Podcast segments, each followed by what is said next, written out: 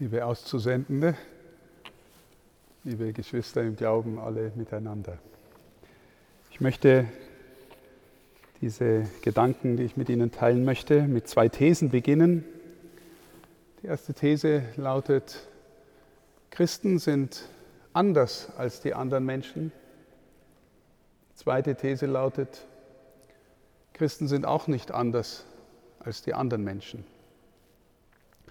Ich möchte mit der zweiten These beginnen im Blick auf dieses Evangelium, das wir gehört haben. Da ist Jesus, der nach Jerusalem geht, schon ziemlich spät im Markus-Evangelium. Er hat auch schon angekündigt, wie es ihm da gehen wird. Und da kommen die zwei, die aus dem engsten Kreis sind, Jakobus und Johannes. Und sie haben ihn reden hören die letzten drei Jahre vom Reich Gottes das sich verwirklichen wird, das kommen wird. Und sie sind wohl mit vielen anderen gespannt, wie das wird, wenn er nach Jerusalem einzieht, weil die Stadt des Messias muss die Stadt Jerusalem sein. Und sie haben ihn sogar auch an einer anderen Stelle mal reden hören, dass die, die ihm gefolgt sind, auch auf den zwölf Thronen sitzen werden und die Stämme Israels richten. Und da kommen sie und wünschen sich etwas eigentlich Unerhörtes. Vielleicht drängen sie sich auch ein wenig vor oder vielleicht haben sie innerhalb der Jüngerschaft Angst, zu kurz zu kommen. Herr, lass uns in deinem Reich links und rechts vor dir sitzen, ganz in der Nähe. Du wirst jetzt Israel wiederherstellen, das Königreich, und wir möchten an der Seite des Königs volle Verantwortung übernehmen. Rechts vom König saß meistens sowas wie der Kanzler, der Ministerpräsident und links vielleicht der Finanzminister oder solche Posten stellen Sie sich womöglich vor. Sie wollen dort sitzen, wo man nach äußeren Maßstäben Anerkennung hat, Macht hat, Sicherheit in der Nähe des Königs. Christen sind auch nicht anders als alle anderen Menschen, liebe Schwestern und Brüder. Auch wir sind wie alle anderen Menschen und sehnen uns nach Anerkennung, nach Einfluss, nach Sicherheit und wünschen uns, dass es alles so kommt. Der Herr konfrontiert sie mit einer radikalen Ansage mit einer Frage, die deutlich macht, wo seine Reise hingeht.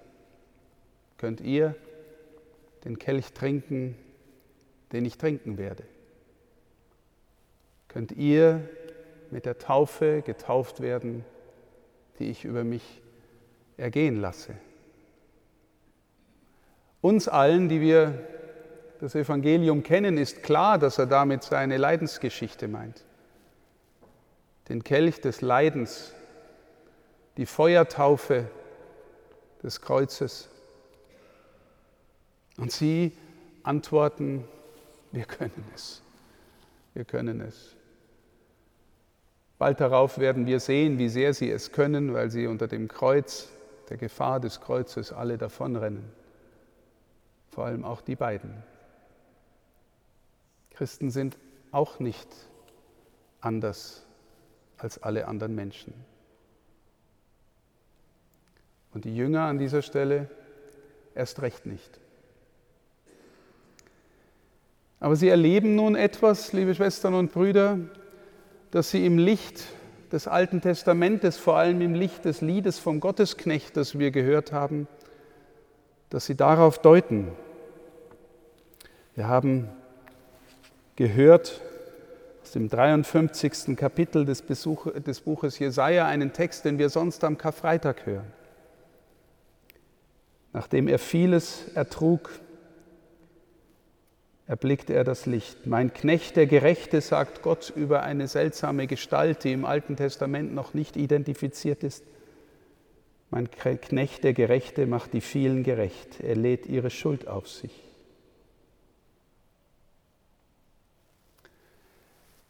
Wenn wir das, den Text weiterlesen, werden wir lesen, durch seine Wunden sind wir geheilt.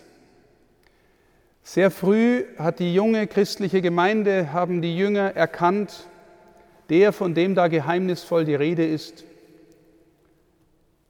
den haben wir kennengelernt in Jesus und der ist für uns gekreuzigt worden. Und in ihm hat sich erfüllt, was Jesaja da gesagt hat. Und wenn ich mir Jakobus und Johannes vorstelle im Licht des Kreuzes und der Auferstehung und vielleicht dann noch erfüllt von der Kraft des Geistes am Pfingsten, dann nehme ich mal an, dass sie sich gewaltig geschämt haben angesichts dieser Frage. Christen sind auch nicht anders als die anderen Menschen, aber liebe Schwestern und Brüder, Christen haben einen Zugang zu einem, der ihnen hilft, auf ein anderes Fundament zu bauen, als auf Anerkennung, auf Macht, auf Durchsetzung, auf Sicherheit. Und damit sind wir bei Ihnen, liebe Magdalena Dobler, liebe Lena Edenhofer, liebe Stefanie Robel, und ihrem Satz, gesegnet der Mensch, der auf den Herrn vertraut, in dessen Hoffnung der Herr ist, der auf den ersten Blick so harmlos daherkommt. Aber wenn wir anfangen, auf den Herrn zu bauen, liebe Schwestern und Brüder, dann lernen wir hoffentlich in unserem Herzen weniger abhängig davon zu werden, was sich der natürliche Mensch in uns ersehnt, der auch nicht anders ist als alle anderen Menschen. Wenn wir diesen Text ernst nehmen, diesen kurzen Vers und auf unseren Herrn schauen, dann lernen wir anders zu sein als die anderen, weil wir einen Blick haben auf unsere eigenen Schwächen und eigenen Versuchungen und lernen zu verstehen, wo wir wirklichen Halt haben. Und ja, die Verheißung des, des Jeremia-Textes ist sogar, dass wir darin selig sind, selig sein werden, wenn wir auf ihn vertrauen.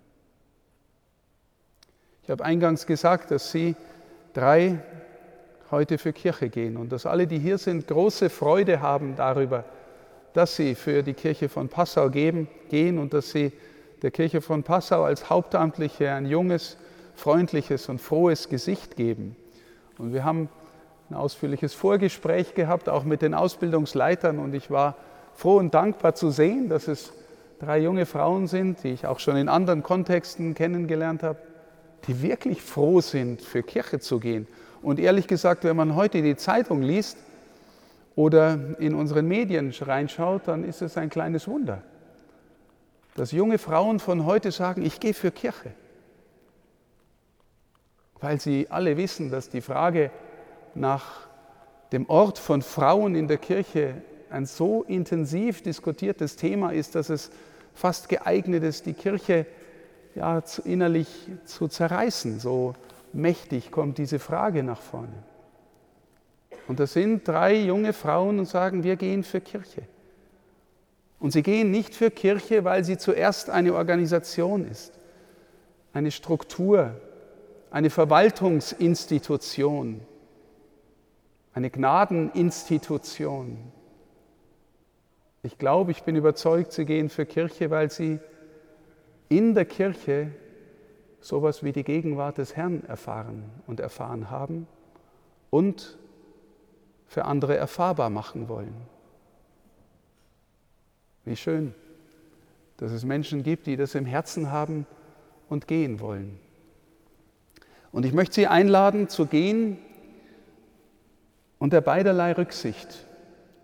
Erstens in der Erkenntnis, wir sind auch nicht anders als die anderen, für die wir gehen, zu denen wir gehen, mit denen wir gehen.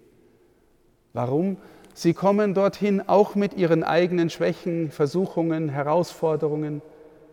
Wir alle sind willkommen im Club der Sünder und Sünderinnen. Vielleicht der Ehrgeizigen, der nach Macht strebenden. All solche Versuchungen gibt es in jedem von uns, auch im Herzen eines Bischofs. Sie gehen mit all dem, aber hoffentlich sind sie sich auch immer wieder bewusst, dass der, für den sie gehen, ihnen hilft, all dies auch hinter sich zu lassen, zu überwinden, immer wieder in das Licht dessen einzutreten, der sie trägt, der alles mitnimmt, der ihnen alles vergibt, der ihnen alles Gute schenken will, was er nur schenken kann. Und wenn sie in dieser Offenheit, auch Verwundbarkeit, auch Selbstreflexion zu den Menschen gehen, dann werden die Menschen spüren, da sind welche, die sind wie wir. Aber wenn sie wirklich den Satz von Jeremia ernst nehmen, dann werden vielleicht auch viele spüren, die sind trotzdem auch anders als wir. Die leben aus einer inneren Mitte und Tiefe, die das, was die Welt so zu bieten hat, nicht das Letzte sein lässt. Die auch nicht am Verzweifeln sind, wenn sie vielleicht Leid erfahren und Not an sich selbst oder an anderen, sondern die in ihrem Herzen eine gewisse Art von Seligkeit ausstrahlen, die davon kommt, dass sie ihre Hoffnung auf den Herrn setzen und ihr Vertrauen auf ihn. Christen und Gemeindereferentinnen und Pastoralreferentinnen sind auch nicht anders als die anderen. Aber ich wünsche Ihnen sehr, dass Sie die Erfahrung machen dürfen, dass andere von Ihnen sagen, die Stefanie, die Magdalena, die Lena, habe ich jetzt schon richtig gesagt, Magdalena, gell? die Lena, die sind doch ein bisschen anders. Die bringen Licht zu uns rein. Das sind Hoffnungsmenschen. Und wenn ich nochmal das Thema Frau in der Kirche ansprechen mag, dann deswegen, weil ich vor allem unsere priesterlichen Mitbrüder ansprechen möchte.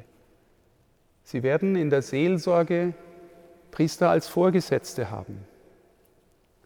Und Sie alle wissen, dass Papst Franziskus mit uns einen synodalen Weg gehen will. Er möchte, dass wir gemeinsam Kirche sind. Und ich möchte auch unsere Priester einladen, die Leitungs, Leitungsämter haben in den Pfarreien, dass sie Teilhabe schenken, dass sie Herz, ihre Herzen aufmachen, den Blick öffnen auf die Qualität der Mitarbeiterinnen und Mitarbeiter, dass sie mitgehen lassen, dass sie Verantwortung übergeben können, dass sie Freiheit schenken können im Dienst. Ich möchte Sie einladen, wertzuschätzen, dass wir Frauen haben, aber auch Frauen und Männer, die in der Kirche als Theologinnen und Theologen, als kompetente und gut ausgebildete Menschen gehen und mitgehen wollen, Kirche sein wollen. Und dass sie die Erfahrung machen dürfen, dass sie in dem gesehen sind und wertgeschätzt sind. Und dass sie dann auch die Erfahrung einer synodalen Kirche, eines guten Miteinanders machen dürfen. Ihnen allen danke für Ihr Kommen, für Ihr Mitbeten, Mitfeiern, für Ihre damit zum, Ausge zum Ausdruck gebrachte gemeinsame Freude über die drei. Und danke euch, dass ihr euch bereit erklärt, für die Kirche von Passau zu gehen und dass ich euch jetzt senden darf. Gott segne euch. Amen.